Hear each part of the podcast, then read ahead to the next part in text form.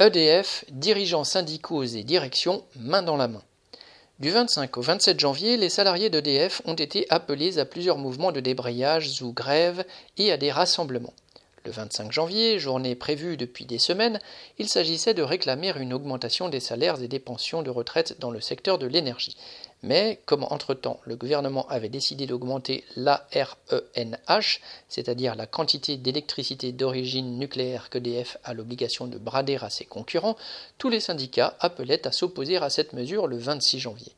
Enfin, le 27 janvier, la journée interprofessionnelle était prévue. En pratique, on a vu tous les cas de figure, chaque site choisissant là ou les journées auxquelles participer. Mais le mouvement du 26 contre l'extension de l'ARENH fut de loin le plus suivi. Nombre de salariés craignent en effet pour leur avenir. Selon les chiffres de la direction, 51% du personnel a fait grève ce jour-là, ce qui est considérable.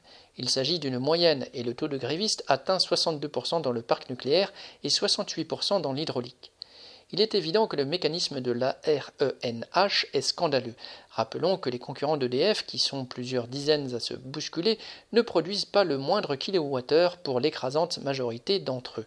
C'est pourtant à ceux-là, aujourd'hui menacés de faillite par la hausse des cours européens de l'électricité ou même à ceux qui ne sont pas menacés, comme Total Energy ou Engie, que l'État veut faire cadeau d'une électricité nucléaire vendue à bas prix pour qu'il puisse la revendre plus cher aux usagers on comprend que bien des travailleurs craignent que cette mesure n'entraîne de grosses pertes, voire, qui sait, que le gouvernement l'utilise comme prétexte pour provoquer un démantèlement ultérieur d'EDF, comme il en était question il n'y a pas si longtemps avec le plan Hercule, aujourd'hui officiellement abandonné, d'où le succès de la grève.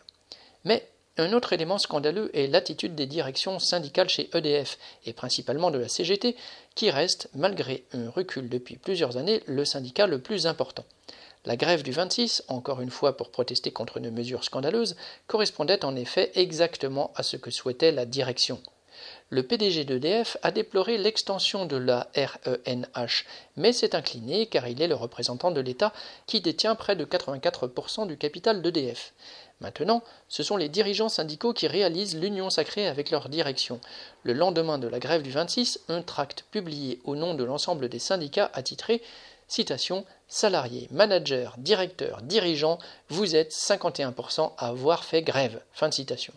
Voilà donc les directeurs et les dirigeants de l'entreprise embarqués sur le vaisseau syndical. Car il ne faut pas oublier que dans cette affaire, si EDF est mise à contribution, car elle ne pourra pas vendre l'électricité au prix qu'elle espérait, elle n'en demeure pas moins une entreprise extrêmement profitable qui fait des bénéfices par milliards et qui exploite de plus en plus durement ses employés. Et de plus, ce n'est pas la première fois que l'État fait des cadeaux au capital privé par le biais d'EDF. Les dirigeants syndicaux espèrent, grâce à leur attitude, avoir la reconnaissance de la direction. Ils l'obtiendront peut-être, mais cela ne changera pas le sort des travailleurs, dont les conditions de travail se dégradent notamment du fait des suppressions de postes et dont les salaires sont à la traîne, ayant perdu 10% de pouvoir d'achat en 10 ans. Il n'y a aucune communauté d'intérêt entre les travailleurs et la direction. Les travailleurs ont à défendre leurs propres intérêts contre le patron et l'État qui, dans le cas d'EDF, ne font qu'un. Correspondant lutte ouvrière.